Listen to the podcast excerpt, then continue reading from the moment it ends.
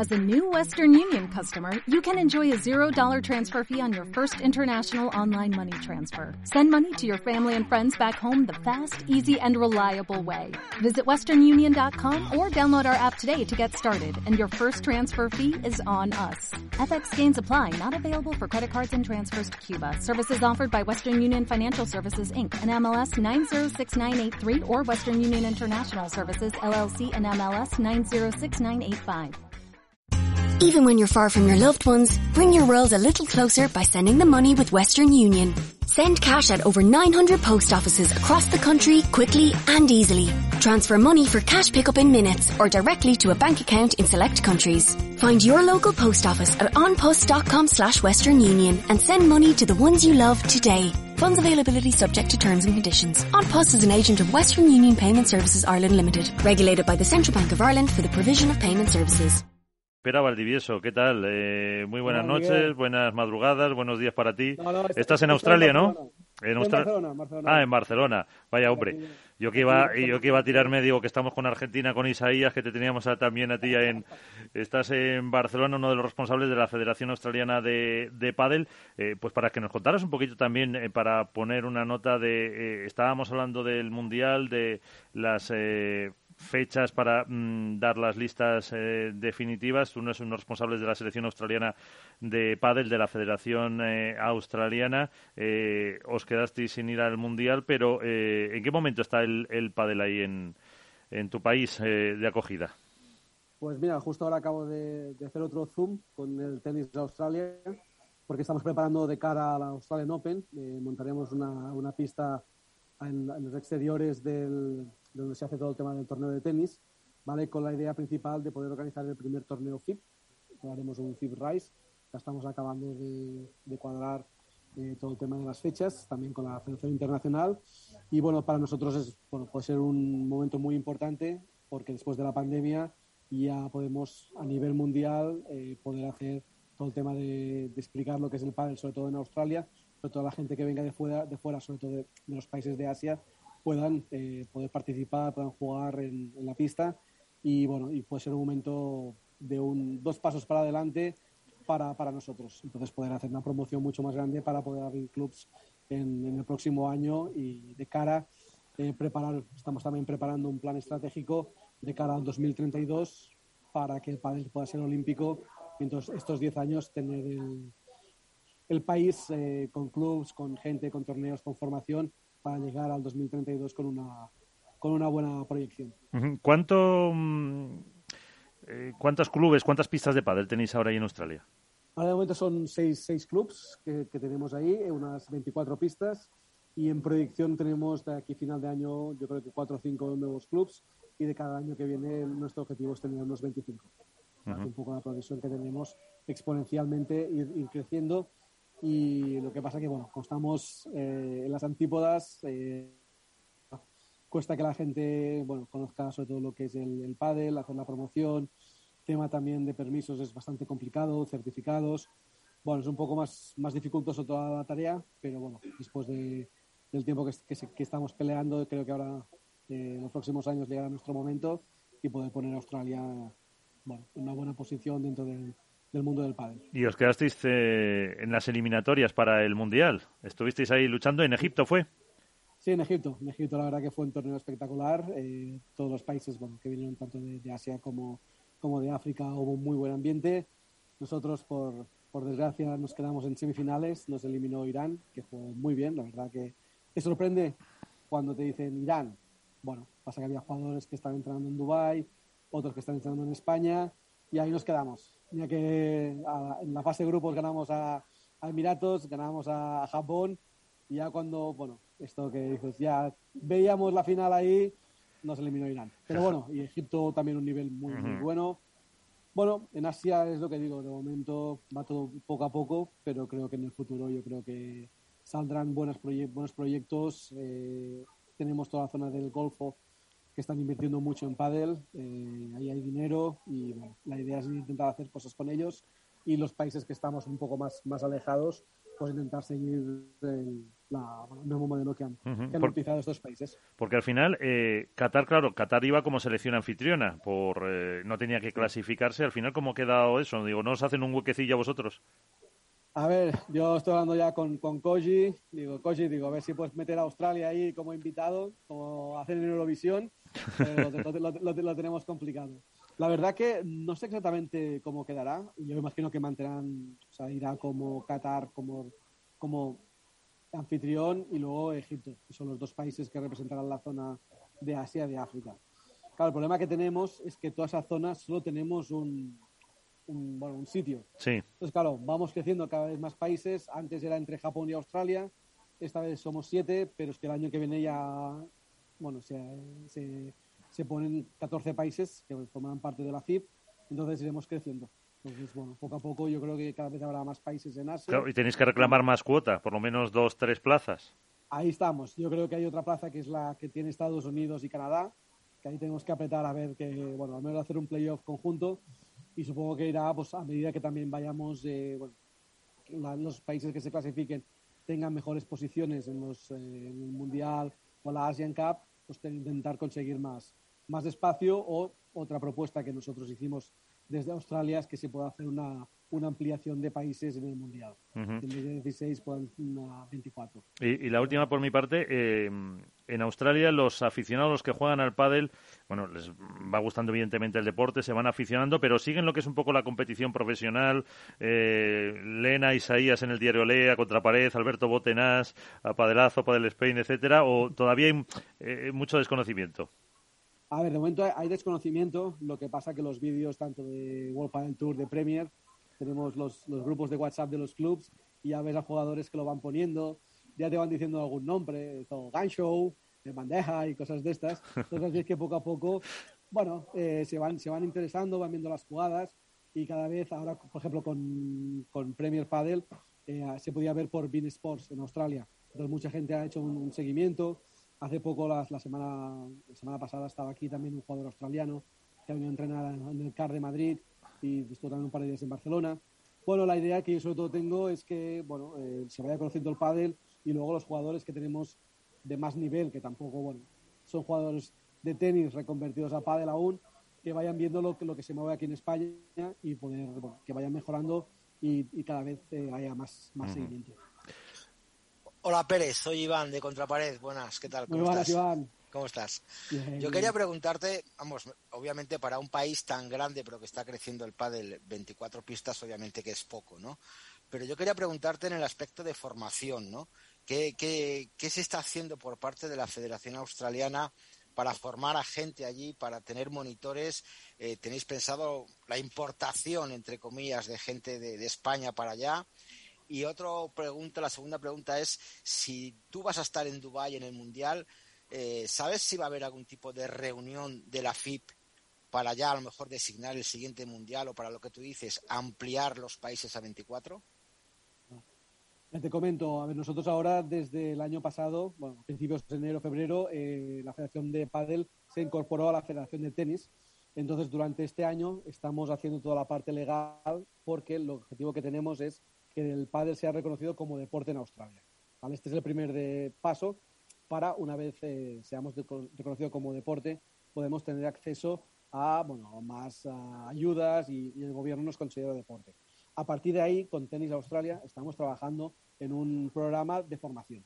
¿vale? Ellos, bueno, a través del tenis ya tienen una estructura hecha, entonces lo que nosotros queremos hacer es incorporar el pádel como formación y que ellos mismos hagan el tema de formación de, de profesores de pádel y paralelamente estamos trabajando para que gente de España pueda venir aquí, esto a través de, mi empresa, y luego en la, asociación que tenemos de Asia Pacific, el pasado septiembre se hizo un primer curso de formación, ¿vale? que esto lo está liderando tanto Gio de Tailandia y Asier de Japón, ¿vale? para hacer los primeros cursos de formación para la zona de Asia, de Asia Pacific.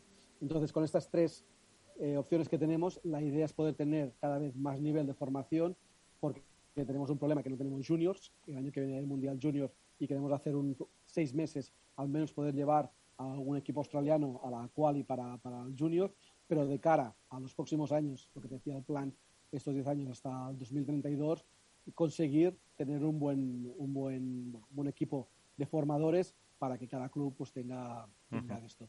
Y la segunda pregunta, en Dubai eh, yo estoy ahora en contacto, ahora voy a bajar a Valencia la semana que viene para el, europeo eh, junior, entonces ahí es ver exactamente lo que se va a hacer en Dubai. De momento, que yo sepa, no hay programada ninguna reunión y el tema de las, de las sedes es una cosa que, bueno, que hemos hecho una, una propuesta también y yo creo que sería importante eh, poder tener las sedes con antelación.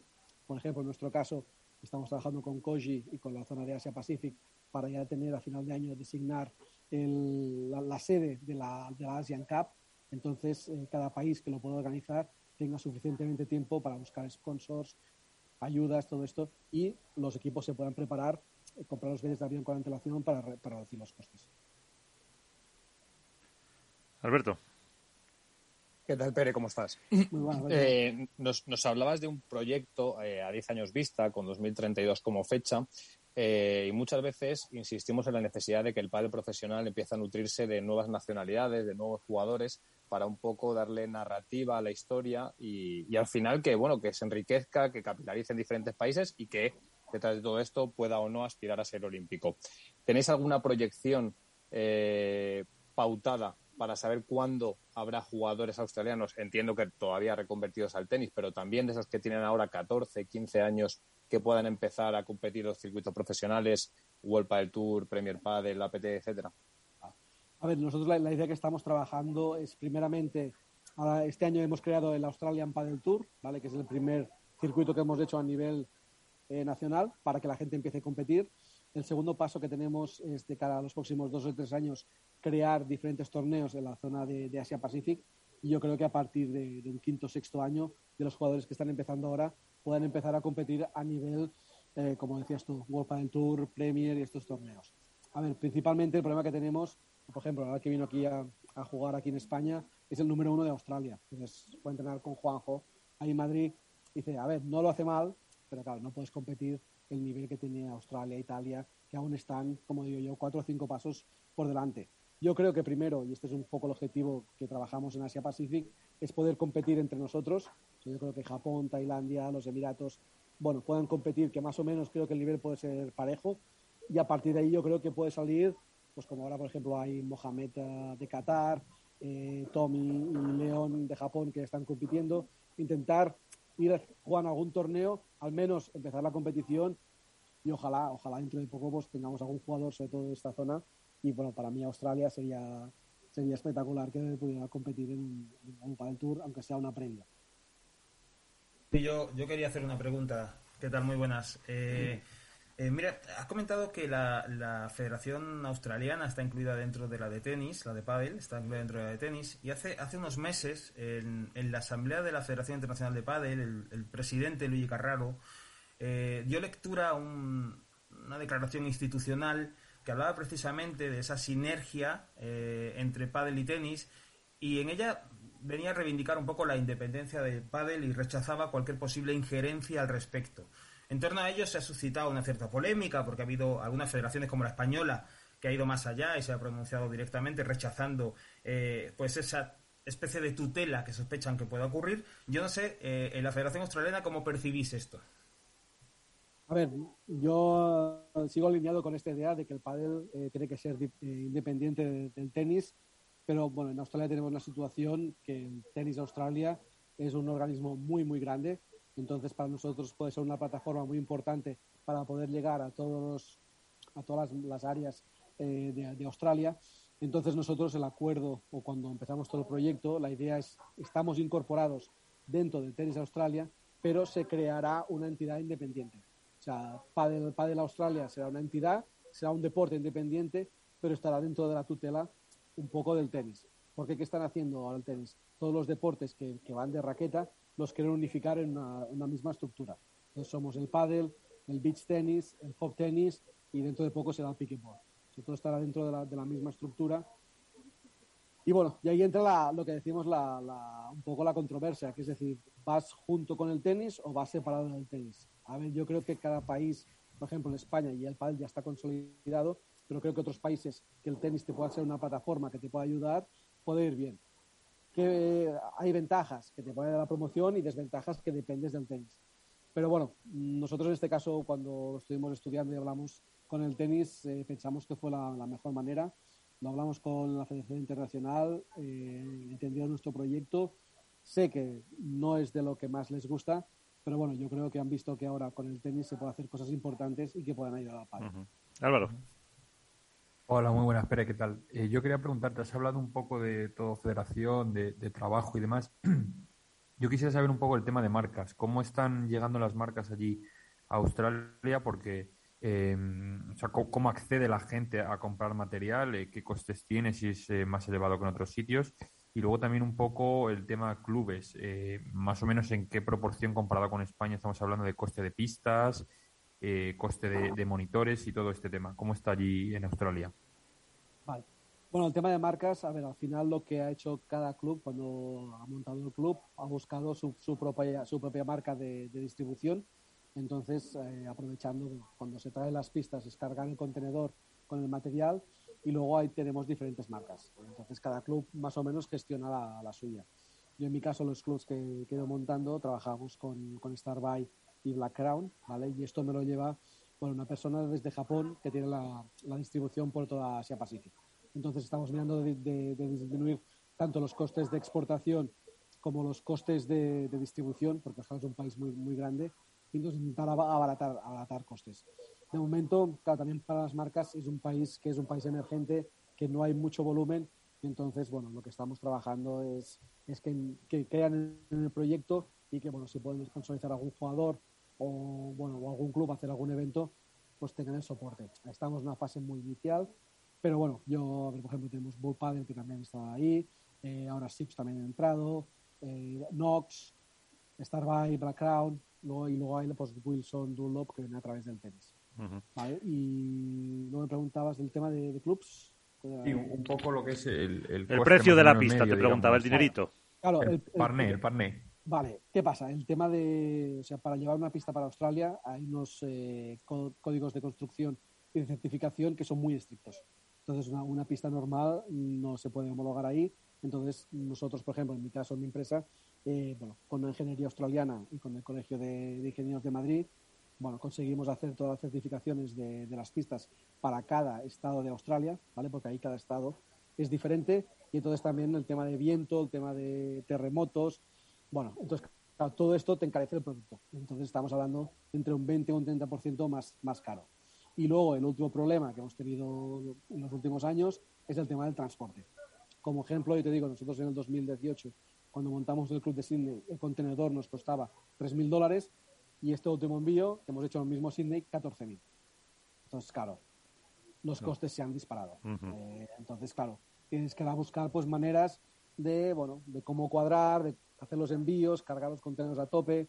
Incluso ahora estamos acopiando material ahí para optimizar. Ahora, es, cuando hay un proyecto, es intentar juntarlo con otros. Ahora ya tengo, por ejemplo, los instaladores ya están ahí, la empresa de construcción ya están ahí, ya se han formado. Bueno, vamos avanzando, pero claro, los costes son más, más elevados. Mm. Pero bueno, es lo que digo, hay que, hay que pelear con todas estas cosas y ojalá vaya creciendo y luego pues podamos ya poder hacer envíos más a menudo o incluso en el futuro se tiene que montar una fábrica ahí, montar, ¿vale? Pero ahora mismo el sistema que tenemos desde enviar desde España para mí es, es lo mejor, ponemos todo el material que necesitamos y cuando llega al club ya lo pueden montar y ponerse a funcionar. Pues eh, con eso nos quedamos, a ver si va poco a poco despertando el eh, pádel en Australia, va cogiendo esa importancia y os vemos en el Mundial del próximo año. Pera Valdivieso, eh, muchísimas gracias por estar con nosotros, eh, que os vaya muy bien y que al final seguís construyendo más, eh, más pistas, que eso es bueno para este deporte. Un abrazo y gracias por estar con nosotros. Eh, muchas gracias. My best friend told me she found some great gifts in the Macaulay Christmas magazine. Top skincare and beauty brands, Lancome, Clarins and Benefit at great prices. Mind you, great minds.